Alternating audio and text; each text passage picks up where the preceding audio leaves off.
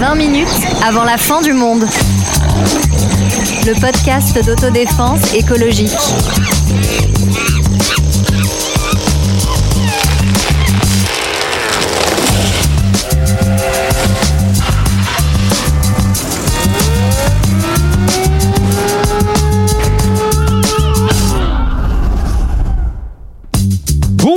Bonjour, bonjour. Pour ce dernier épisode de la saison, on avait envie de vous laisser avec des bonnes nouvelles. Mais attention, ce n'est pas notre genre de vous décrire un catalogue de bonnes pratiques ou de vous faire croire qu'on va s'en sortir avec des héros ou héroïnes de l'environnement.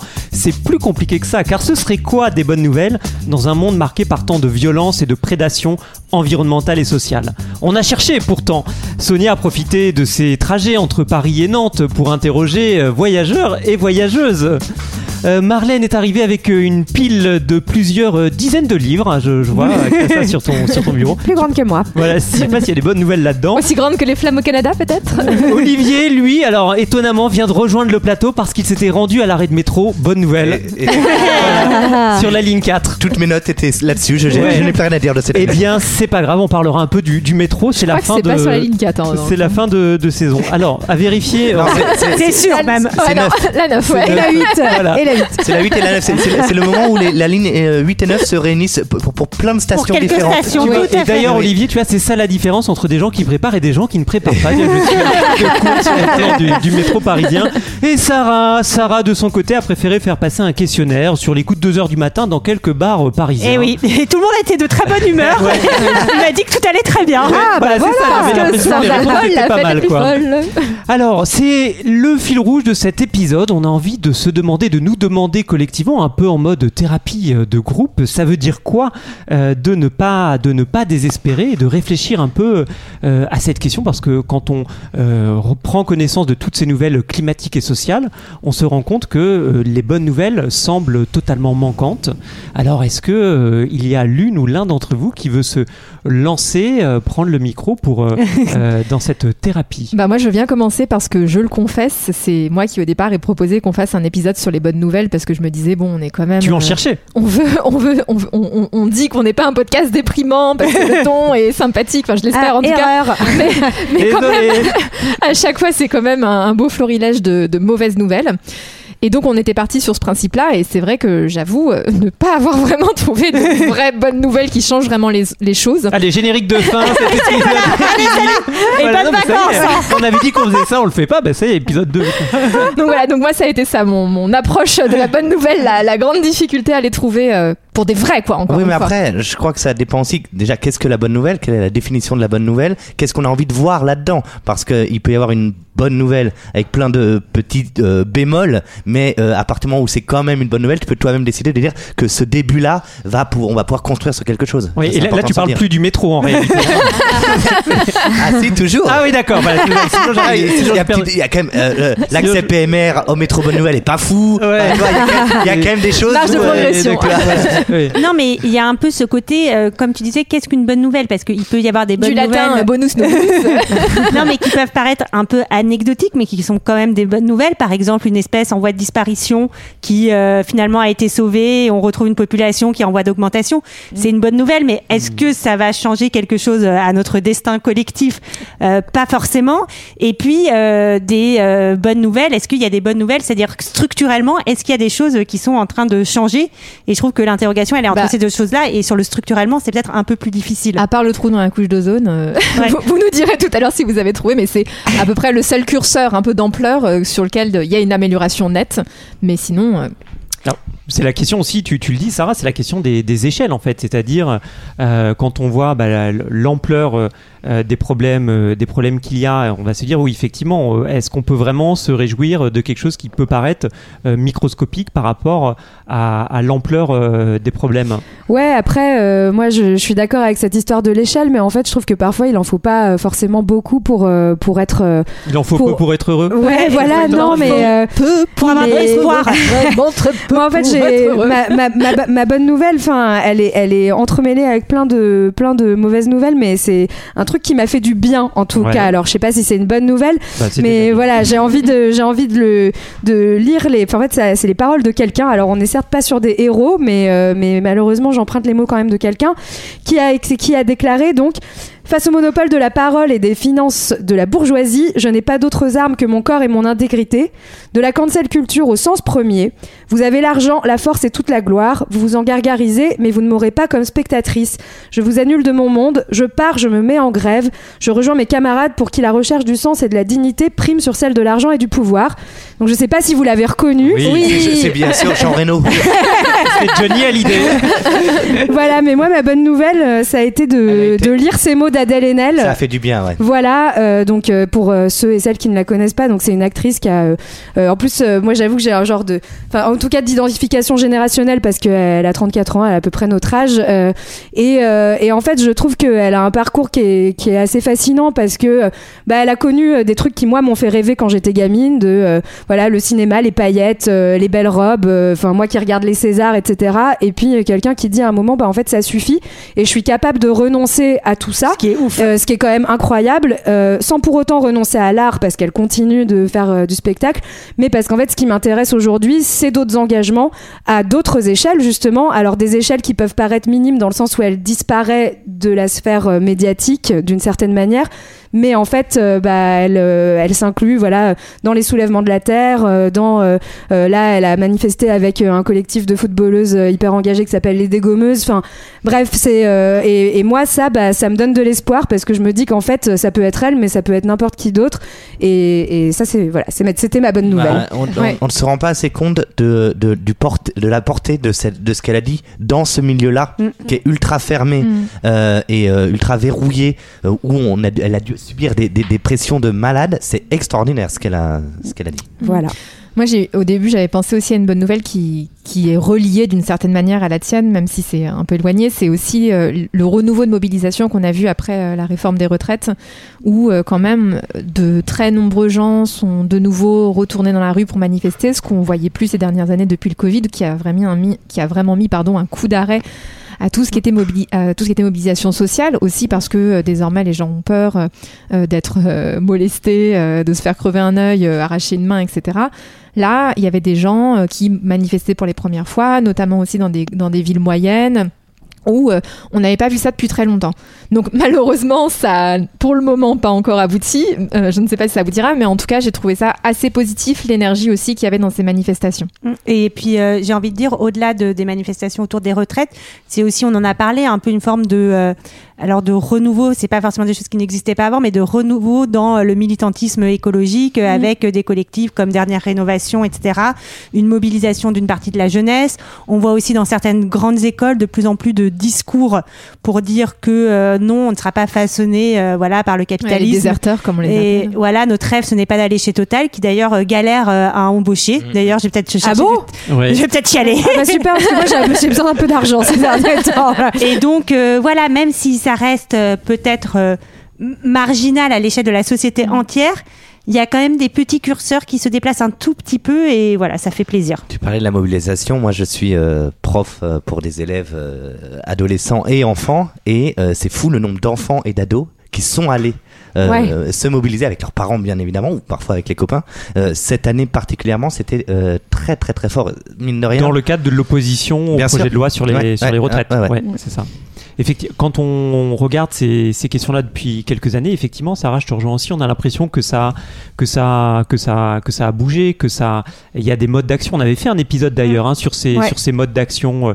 Euh, on voit des, des militantes militants s'accrocher une main euh, euh, sur un tableau, essayer de perturber le fonctionnement de la vie de tous les jours en s'asseyant au milieu d'une route, allant sur un périph, etc. D'un grand tournoi sportif, ou Ouais, des choses comme exactement. ça. Donc voilà, une espèce de, de tentative de, bah, de, de dérégler euh, Mm. pour euh, empêcher euh, bah, tous les dérèglements qui vont découler euh, du changement climatique. Et aussi des modes plus classiques, mais qui reprennent un peu, qui redeviennent un peu cool et bien vus, comme les syndicats, qui, qui avaient quand même assez mauvaise presse ces dernières années. Et là, franchement, euh, enfin, la CFDT, la CGT, Alors, enfin, ouais, sont redevenus Alors, cool, quoi. Sophie Binet. ouais, et- j'ai- Olivier avait écrit un livre contre les syndicats. Euh, D'ailleurs, non, ça s'appelait Contre les Et syndicats. vous- et oui, oui, c'est. Ouais. Non, et Sophie Binet, on l'adore. J'ai failli mettre un extrait de Sophie Binet proposer un- quand, elle, quand elle dit lol, quand elle dit lol ou quand elle veut pas répondre Ouais. euh, à CNews. Ouais. Euh, euh, Il y, Ça a- y a- du bien. il y a l'avènement de, ce, de nouvelles têtes comme ça, plus r- plus en phase avec les problèmes Et sociétaux. remettre à, leur place les corps intermédiaires sur lesquels un certain nombre de politiques et le président de la République en premier lieu ont tapé comme Bien des sûr. brutes ces dernières années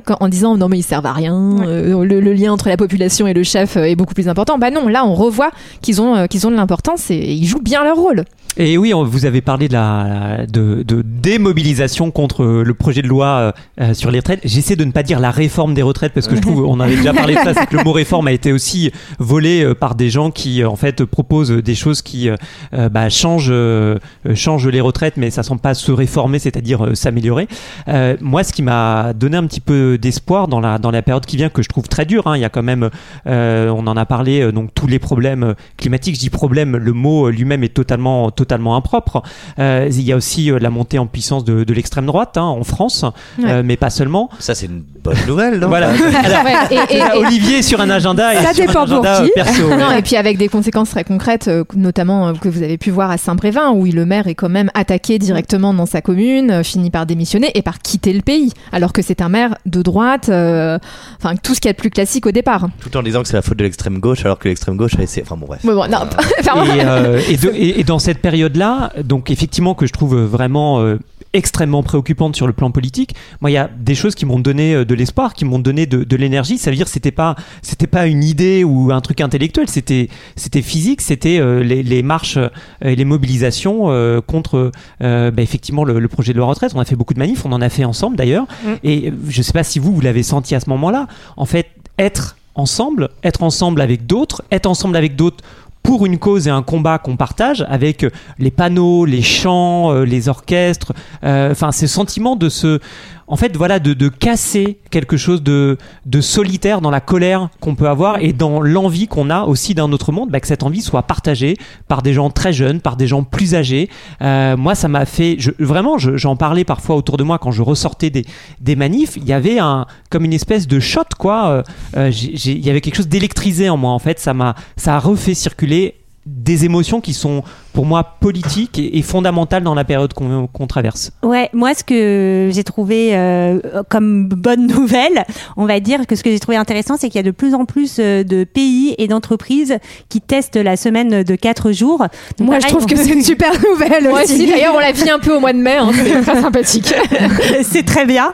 Et euh, non, mais ce que je trouve intéressant quand même, c'est que il y a un rapport au travail quand même qui est encore, qui est un peu en train de, de se transformer. Alors, euh, les boomers vont taper sur les jeunes qui n'ont plus envie de travailler et faire d'efforts, mais en fait, euh, juste non, on veut, enfin, les gens veulent bien travailler, mais en échange, ils veulent bien gagner leur vie, enfin, être payés en, enfin à la juste valeur de leur travail et surtout que le travail ne prenne pas toute la place et avoir le temps aussi de faire d'autres choses. Et donc il y a notamment une euh, étude qui a été lancée par euh, par une organisation qui s'appelle Four Day Week Global.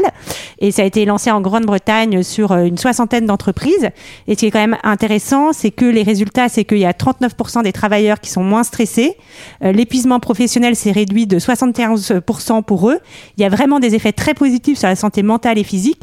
Alors attention c'est la semaine de 4 jours avec une vraie réduction de 20% Oui, de temps de fait, travail. si, si Oui, tu c'est bosses pas, euh, le même nombre d'heures sur euh, quatre jours. équivalent 5 jours, euh, comme ça peut Bah, arriver dans certains Non, mais cas. ça c'est intéressant juste de le dire parce que la ville de Lyon, euh, notamment la- la- l'agglomération, euh, la, métropole de Lyon est en train de mettre en place ça. Donc euh, eux, ils sont en train de faire une expérimentation pour la semaine de 4 jours, mais toujours à 30, enfin toujours à 35 heures. Donc Eh pas ben. avec une réduction du temps de travail. euh, enfin, Eh ben, l'URSSAF de, Stupide, Picar- hein. de Picardie a Bah. lancé ça et il y a quasiment aucun agent qui s'est lancé parce qu'en fait, ça fait que les gens ont des journées de quasiment 9 et notamment quand tu as des enfants, c'est parfaitement bah, impossible en fait. ça.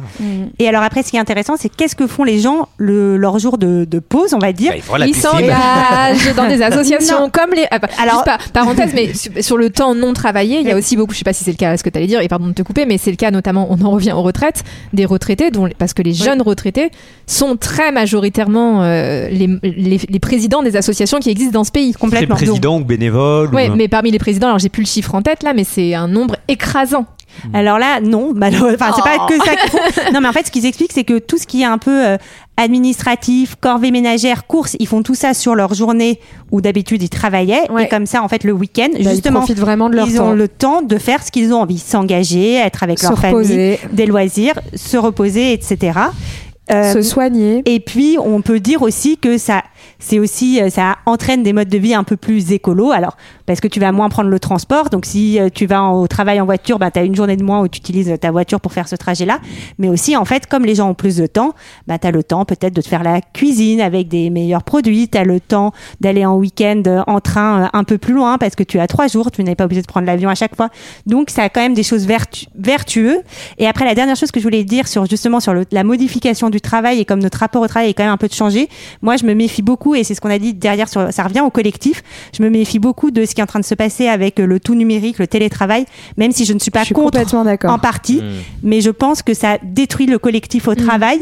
Et ça, je trouve que c'est autant que les gens Mais puissent de temps en temps télétravailler, c'est bien, mais tout le temps, ça fait en fait que tu vas perdre l'essence même du collectif et peut-être même la force Mais syndicale. façon, en fait, Et, la fin, et inversement, tu amènes le travail chez toi, donc tu as une En charge plus. mentale chez toi. Exactement. Tu vois, il y a quelque chose qui puis- c'est plus ta bulle, quoi. Non, Ouais. mais c'est l'aboutissement de la, de la fin euh, du syndicalisme aussi. hein, quand tu crées plus de Exactement. moments où les Bien gens sûr. peuvent se rencontrer. Et en fait, on le retrouve à toutes les échelles euh, et dans toutes les structures de travail. Où, euh, par exemple, euh, moi, je suis prof et même en tant que prof, où euh, aujourd'hui, bah, nous, on est obligé quand même d'être en travail, euh, on n'est pas en télétravail.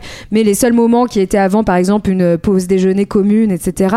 Tous ces trucs-là sont en train de disparaître et font disparaître Ouais. en fait tous les moments de discussion et d'action collective Et Eh oui, le collectif, c'est politique. Et d'ailleurs, euh, la seule, la seule chose qui est, enfin, il y a plusieurs choses un peu négatives euh, quand même euh, dans ces tests. Et normalement, c'est que en fait, quand tu travailles moins, qu'est-ce que tu réduis? C'est les temps de pause. Donc la pause déjeuner est un peu plus euh, courte. Les moments de convivialité non productifs, en fait, ont tendance un tout petit peu à disparaître. Et est-ce que c'est une bonne chose ou pas? Tu restes quand même sur un truc où le but c'est d'être productif. Donc c'est pas parfait, mais ça montre quand même qu'il y a des choses qui évoluent dans notre rapport au travail et au temps. Ce que je trouve intéressant dans ce que tu dis, c'est que ça montre que les décisions politiques ont un impact. Là, Marlène rappelait que c'était une expérimentation notamment mise en place par euh, la métropole de Lyon.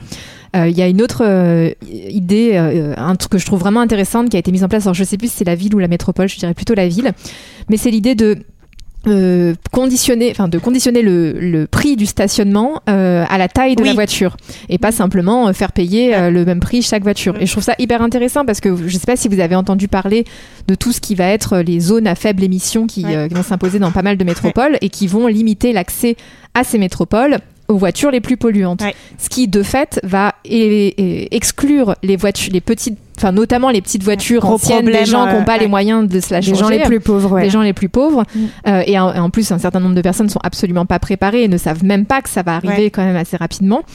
Et à l'inverse, euh, le mec euh, qui a euh, son gros 4x4 euh, électrique, lui, Ouais. pourra toujours Ouais. venir. Alors certes, il polluera pas l'air, mais malgré tout, on Ouais. voit bien qu'il y y y a quelque chose ça, pose problème.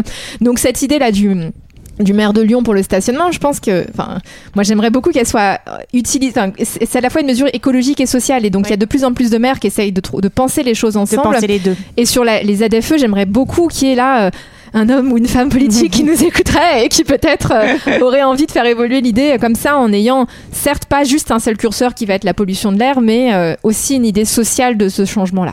Et oui, euh, on, on parlait euh, euh, du, du rapport au temps, du rapport, euh, du rapport au travail. Alors, il y a, on a déjà fait des épisodes sur le sujet, donc toutes celles et ceux qui nous écoutent, je vous invite aussi à réécouter nos épisodes, hein, parce que il y en a quand même plusieurs dizaines euh, en stock, donc vous pouvez euh, agrémenter euh, vos vacances si vous en avez, euh, ou euh, euh, du temps euh, dans les transports euh, en écoutant des épisodes sur le travail. On avait fait un épisode récemment, il y a un peu quelques temps, un épisode sur le temps. Sur le sommeil. Et sur le sommeil, bien sûr. Et à l'approche de, de la fin de, de, de cet, é- de cet épisode, euh, moi, je voulais euh, vous poser une, question euh, assez, enfin, dis- disons, fausse, faussement simple. C'est en fait, pourquoi c'est aussi très important politiquement euh, de ne pas désespérer, de ne pas dire euh, tout est foutu, euh, euh, restons dans notre jardin, oublions tout ça, ne pensons plus à toutes ces mauvaises nouvelles, on ne peut plus rien faire. Bah, parce que sinon, on n'a pas le, on n'a plus le courage de se battre. Et le courage de se battre, on l'a aussi par les petits espoirs. Moi, j'ai pas dit un petit peu ma, ma bonne nouvelle, et, ça rejoint un petit peu ce que tu, ce que, ce, ce qu'on parlait, de ce dont on parlait sur le l'homme ou la femme. Moi, j'ai un exemple d'un sportif qui fait du trail, qui est champion euh, qui est en sélection britannique et qui devait faire le, championnat du monde en, en Thaïlande et qui a refusé de le faire parce que euh, il avait une empreinte carbone selon lui trop grande déjà et euh, non seulement et c'est là où c'est intéressant et ça rejoint l'épisode sur le spectacle parce qu'il a utilisé les réseaux sociaux pour en parler. Euh, il a dit euh, et je vais vous le lire parce que je crois que c'est très bien de finir là-dessus peut-être. Il a dit j'ai pris la décision de décliner l'invitation au championnat du monde. Mon empreinte carbone pour 2022 sera d'environ 6,3 tonnes d'équivalent CO2, ce qui est déjà trop afin de limiter l'augmentation de la température mondiale à un niveau qui ne soit pas trop dévastateur. Bon, nous devons viser 2 tonnes chacun. Nous sommes la cause du problème. Euh, nous sommes, c'est nous qui vivons dans les pays les plus riches de la planète. Nous sommes ceux qui peuvent faire une grande différence, euh, etc., etc. Et euh, bon, il continue là-dessus avec un diagramme. Il fait un diagramme très intéressant de sa propre empreinte CO2. Ça rejoint euh, l'épisode euh, sur, sur- qui est dédié à Sur deux l'empreinte semaines sur carbone. l'empreinte Ouais, carbone. tout à fait, il y a deux Euh, semaines. et, et ce qui est drôle, c'est que effectivement, dans, dans tous les, les- dans son empreinte carbone, il y a 33% de son empreinte carbone liée au transport, donc voilà, et 16% euh, à réfléchir sur tout ce qui est accessoires, sportifs, kits, etc. Ouais. Voilà. et c'est pas le seul. hein. Euh, Il y a plusieurs euh, sportifs. Je sais, il y a une jeune fille euh, de 17 ans, Inès Fitzgerald, qui a renoncé aux Mondiaux d'Australie. Elle, elle fait du cross-country parce que il fallait, euh, il fallait prendre l'avion. Et c'est quand même encore une fois, mais un peu comme une Adèle Haenel- c'est que vraiment, euh, ce sont des, des vrais sacrifices quand même pour euh, Ouais. pour une sportive ou pour un sportif renoncer à ça. C'est quand même euh, hyper. euh, Et on connaît un chercheur à cette table qui va aller à Oslo en train. Oui, alors voilà. Mais j'ai j'ai aussi renoncé à ces compétitions sportives. hein, mais ça n'a pas d'incidence sur ma Moi, carrière, c'est parce que je vais, étonnamment. je vais à New York en train, mais je sais pas encore comment faire. Oui, ça, Elon, Musk, Olivier. Elon Musk a peut-être un projet hein, à Et- ce sujet. Et moi, je voudrais revenir sur la question que tu as posée parce que je la trouve intéressante. C'est vrai qu'il y a plein de moments où on pourrait se dire non, mais pff, en fait, c'est foutu. Là, j'imagine que vous avez entendu cette semaine, on a dépassé 7. des chercheurs, dans un article de Nature, donc qui est une revue scientifique très sérieuse, ont montré qu'on avait dépassé 7 des limites planétaires. Alors, on n'a pas le temps là de, de les 7 sur détailler. 8, hein, Certes, d'ailleurs. 7 sur 8. Ah. La seule, la seule qu'on n'a pas dépassée d'ailleurs, c'est euh, le trou de la couche d'ozone. là. Donc on a bientôt gagné. les aérosols. C'est ça. C'est bientôt le jackpot. Wouhou Alors bon, malheureusement, c'est dans le sens inverse. Donc quand on voit ça, c'est c'est quasi sidérant. On avait fait aussi un épisode sur l'éco-anxiété, mais bon, si, si on ne peut pas euh, totalement désespérer, c'est qu'en fait, on n'a pas le choix. Parce que même si aujourd'hui on a dépassé un certain nombre de ces limites, d'abord, il y a en- dans une certaine mesure, pardon, je suis en train de détruire le matériel en parlant et en bougeant les, les bras. Euh, donc même si on a déjà dépassé certaines de ces limites, d'abord il y a la possibilité de revenir un petit peu en arrière, c'est pas encore complètement foutu. Et surtout, même dans le dépassement, en fait, il y a différents grades. Là, aujourd'hui, on est à 1,2, 1, par exemple, juste sur le climat, on est à 1,2 degré au-dessus de l'ère pré-industrielle. Alors, ça, dépend effectivement des pays. Par exemple, il y a des pays qui se réchauffent beaucoup plus vite. Oui, mais à l'échelle mondiale. Voilà, Là, à l'échelle mondiale. mondiale. Euh, si euh, 1,2, l'obj- ouais, elle, euh, dans la trajectoire dans laquelle on est, on sera à 1,5 en 2030. Donc c'est pas bien, c'est pas, pas une bonne nouvelle. Mais bon, même si on est à 1 1,5, ce sera toujours mieux qu'un 1,6, qui sera toujours mieux qu'un 1,7. qui- Bref, vous Mais- comprenez l'idée. Tout ça, chaque dix, on l'a répété plein de fois dans cet épisode, chaque dixième de degré compte. Et ce- ces dixièmes de degré, c'est des conséquences absolument concrètes pour certains pays. Ça sera des barrières de corail qui ne seront pas détruites. Ce sera certains pays, certaines îles qui resteront hors de l'eau. Ce sera euh, quelques dixièmes de degrés ou quelques degrés en moins pour certaines zones du monde. Enfin bref, ce sera des des espèces aussi qui vont rester. Enfin bref, ce que je veux dire, c'est que même dans cette situation qui peut être catastrophique, il y a des petites marges à essayer de grignoter. Ouais, et puis moi j'avais envie de dire aussi qu'il y a un moment, enfin, euh, dans ce qui, sinon on devient complètement nihiliste en fait. Enfin, c'est-à-dire que, on, enfin, moi j'estime que on vit quand même selon des valeurs qu'on a envie de voir euh, mettre en place. Donc un tout petit peu de solidarité, un tout petit peu de justice, et euh, bah, de le fait, enfin, le fait de se sentir un tout petit peu, hein, même un tout petit peu responsable euh, des autres euh, humains qui vivent, euh, alors soit même dans notre quartier, dans notre ville, dans notre pays, dans le monde entier, bah, je trouve ça difficile de se dire qu'on abandonne juste. Même dans les mauvaises nouvelles, il y a des bonnes nouvelles et inversement, à nous de choisir aussi euh, laquelle on veut et laquelle va nous servir pour notre combat. Euh, le, le- y a, là, il y a eu euh, l'é- l'électricité, ça a été produit par 22% par l'énergie euh, solaire euh, et euh, éolienne. C'est la première fois que ça dépasse En le gaz. Europe. En Europe, Euro- ouais. en Europe, c'est la première fois que ça dépasse le gaz. Alors, la guerre en Ukraine, la sécheresse, tout ça a, a- a fait que euh, l'énergie euh, renouvelable a été euh, bien plus utilisée, mais en revanche, c'est peut-être déjà quelque chose qui va se, se conforter dans les années futures, on ne sait pas. Bah clairement, on va pas assez vite, mais On va falloir vite, va mais falloir c'est- C'est mettre exactement ce que je dis sur ce que tu prends, ouais. ce que tu ne prends pas, tu vois. Ouais. Non, mais sur, euh, sur ça, c'est que euh, la, bonne nouvelle, entre guillemets, c'est que c'est pas pour les bonnes raisons forcément qu'on a été sobre. On a été sobre euh, du fait de la guerre en Ukraine, du fait de l'augmentation des prix, mais qu'en fait, c'est possible de gagner en sobriété aussi. Mais même si encore aujourd'hui, on a été plus sobre, mais pas assez. Mais pas assez, pas assez. On devrait être deux fois plus sobre dans l'année, enfin dans, dans Ouais. la trajectoire dans Ouais, laquelle on se trouve. quoi. Et je repense à ce que tu disais, euh, Marlène, sur, euh, bah, en, en fait, d'une certaine façon, comme on, comme on le dit, de de- d'essayer de, de vivre un peu en conformité avec des valeurs, avec des choses qu'on voudrait euh, qu'on voudrait voir advenir. Effectivement, moi, si là, dans le cadre de mon travail, je me rends euh, à Oslo en train, euh, d'abord, j'ai de la chance parce que je suis euh, soutenu euh, euh, par euh, mon laboratoire euh, pour ça. Euh, j'ai aussi le fait que j'ai pas d'enfant, donc ça veut dire que euh, je peux m'absenter plus longtemps. Donc ça, ça renseigne aussi sur mes privilèges.